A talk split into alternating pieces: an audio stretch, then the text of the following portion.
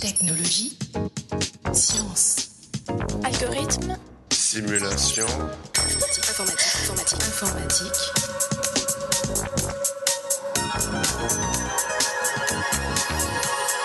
Tech- tech- Technologie.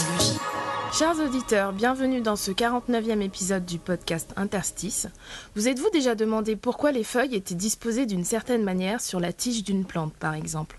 Cette question, des chercheurs se la posent et tentent d'y apporter des réponses. L'informatique contribue à l'avancée de ces connaissances scientifiques et nous allons voir de quelle manière avec Christophe Godin, notre invité du jour. Christophe Godin, bonjour. Bonjour. Vous êtes directeur de recherche et responsable de l'équipe INRIA Virtual Plants, qui est commune avec le CIRAD et l'INRA à Montpellier. Vous vous intéressez depuis plusieurs années déjà à la question de la croissance des plantes pour comprendre les mécanismes en jeu. L'étude de la disposition des organes sur une plante, ce qu'on appelle la phylotaxie, est une question qui n'est pas nouvelle. Non, elle n'est pas nouvelle. En fait, les, hommes ont observé les plantes depuis bien longtemps, depuis l'Antiquité probablement, et euh, cela les a conduits à observer tout un tas de choses remarquables sur les plantes, et en particulier sur la façon dont les organes des plantes sont organisés le long des tiges, donc la phylotaxie. Donc au cours des siècles, les hommes ont commencé à essayer de classifier ces différents types d'arrangements des organes, et euh, de proche en proche, on finit par avoir une vue un petit peu synthétique de tous les grands types de phylotaxie qui étaient observables dans la nature. Alors les botanistes aujourd'hui classent les différents types de phylotaxie en un certain nombre de catégories. On va dire pour faire simple, on pourrait en distinguer deux grands types. Les phylotaxies qui sont dites spiralées, pour lesquelles les organes s'organisent sous forme de spirale le long de la tige, comme un escalier en colimaçon. Et puis les phylotaxies de type verticillé, où en fait à chaque nœud existent plusieurs feuilles. Alors les nœuds sont des petits bourrelets qu'on voit apparaître sur euh, la tige des plantes, et au niveau de ce bourrelet, on voit les organes apparaître, donc les feuilles, ou ça peut être aussi d'autres types d'organes comme des vrilles chez la vigne. Et donc ces organes-là s'organisent et peuvent être euh, un ou plusieurs au niveau de chaque nœud.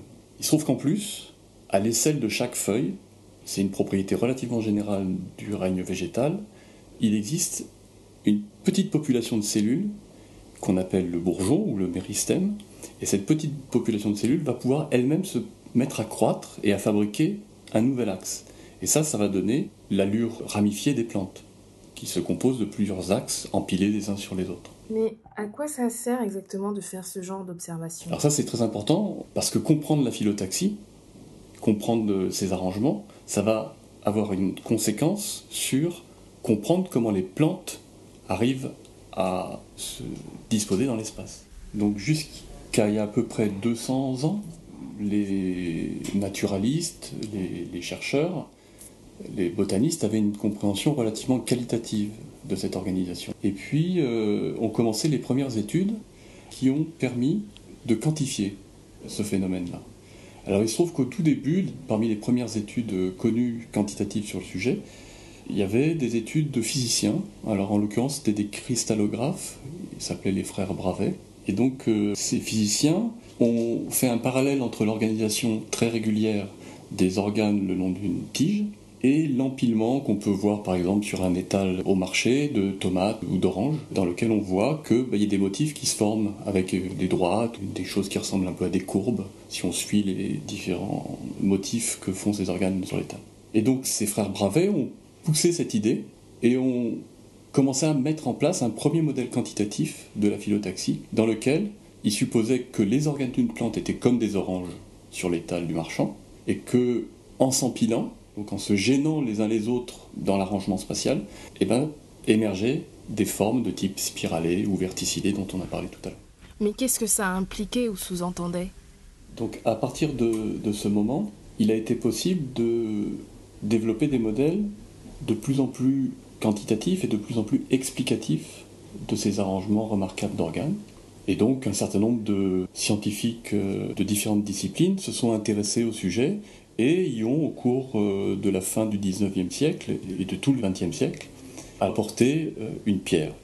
Alors par exemple, on pourrait citer Alan Turing, qui était donc un des premiers informaticiens, si ce n'est le premier, et qui a fait une contribution majeure à l'analyse de la phyllotaxie. Turing, euh, parmi euh, ses travaux euh, célèbres, a fait un travail sur la morphogénèse, dans lequel il a fait l'hypothèse que quand des réactifs chimiques interagissent, et ce dans l'espace, en fait, il se crée des domaines dans lesquels le réactif est concentré plutôt à un endroit ou plutôt à un autre, et en fait, ça crée des motifs spatialisés.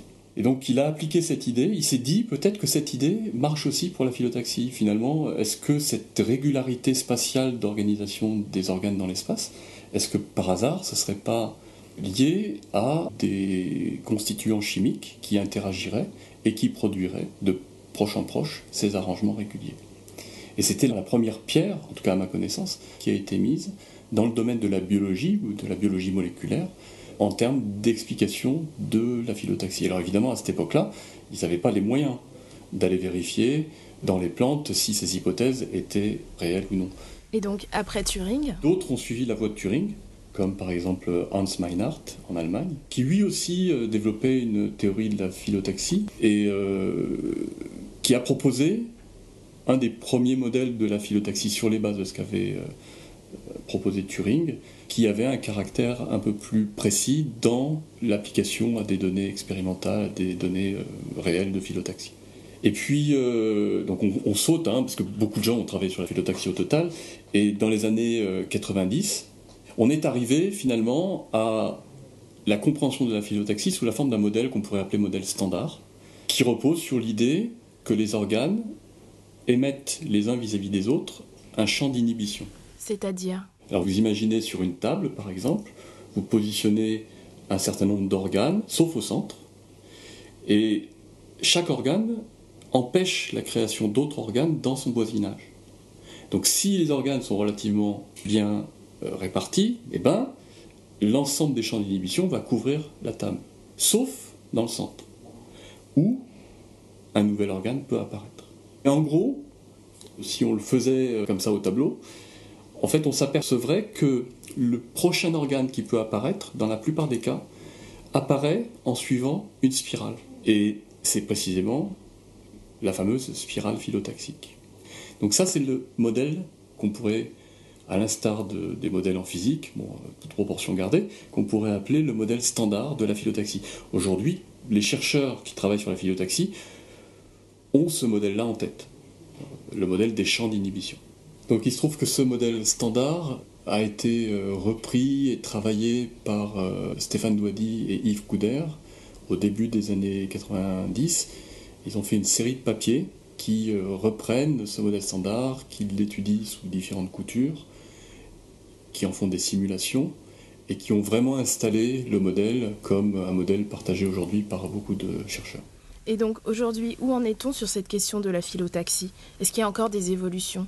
Oui, donc en fait on en est au tout début de cette nouvelle phase dans laquelle l'enjeu est de comprendre les sources moléculaires de la phyllotaxie. Donc c'est là que par exemple euh, mon équipe de mathématiciens, de statisticiens, d'informaticiens travaille en collaboration avec des biologistes qui eux sont des biologistes moléculaires qui font de l'imagerie et qui nous permettent d'alimenter la réflexion.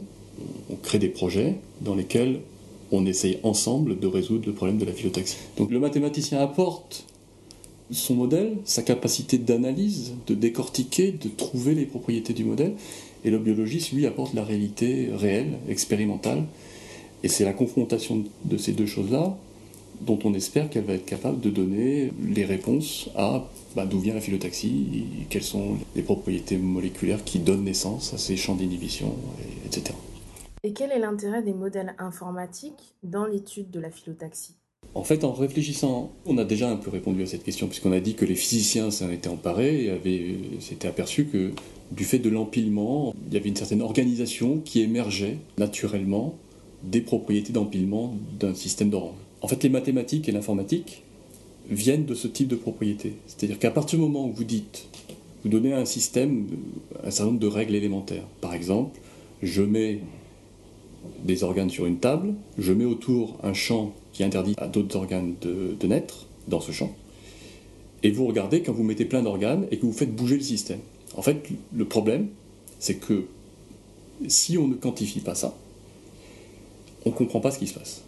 On le comprend de façon qualitative, mais très très vite on est limité parce que pour aller étudier des propriétés un peu plus fines, eh ben, il faut faire des mesures, regarder des propriétés précises, et donc on est très très vite limité. Donc tous ces systèmes dans lesquels on, a un système décrit par un ensemble de constituants, ces constituants obéissant à des règles très simples, du type champ d'inhibition. J'empêche dans mon voisinage que des organes se créent. Et quand on met ça en musique, par exemple, en mettant ça sur une table qui tourne et sur laquelle euh, petit à petit les organes s'éloignent, et bien on s'aperçoit que ça crée des systèmes complexes, dynamiques, et dans lesquels des motifs peuvent émerger.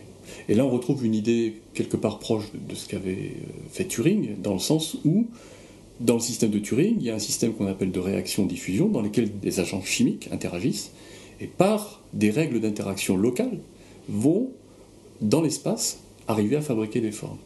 Donc là se trouve l'utilité de mettre en place des modèles et de l'informatique et de la simulation, parce que ça va nous permettre d'être un outil pour comprendre ces phénomènes complexes.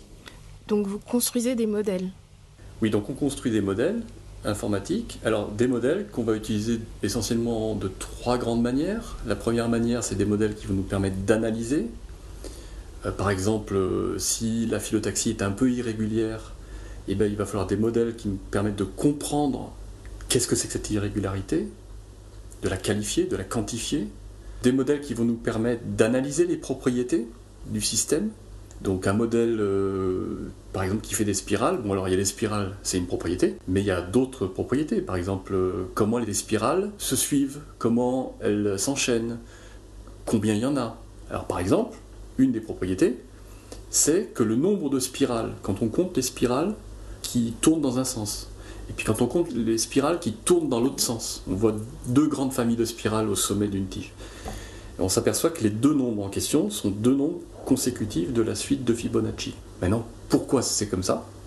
Et eh bien c'est là que les modèles servent à quelque chose. Parce que sinon, on ne peut pas arriver à quantifier, on revient sur cette idée de quantification, on ne peut pas arriver à quantifier euh, les phénomènes qu'on observe. Et puis la troisième raison d'utiliser un modèle, c'est pour faire de la simulation. C'est-à-dire à tous les endroits où on n'est pas capable de trouver des propriétés, où c'est trop difficile, où les systèmes sont trop non linéaires, c'est-à-dire qu'on a des propriétés vraiment émergentes un peu complexes, en fait, on s'en sort quand même des fois en faisant des simulations, c'est-à-dire on modélise le système, on le rend numérique, et on essaye de copier un peu ce que fait la nature, évidemment en ayant simplifié beaucoup. On essaie de mettre en jeu les hypothèses qu'on fait du fonctionnement de la nature et on essaye avec le système de repérer les propriétés qui nous auraient échappé euh, d'un point de vue purement mathématique. Christophe Godin, merci d'avoir accepté cet entretien. Merci à vous. Chers auditeurs, à la prochaine et n'oubliez pas les sciences du numérique avec Interstice.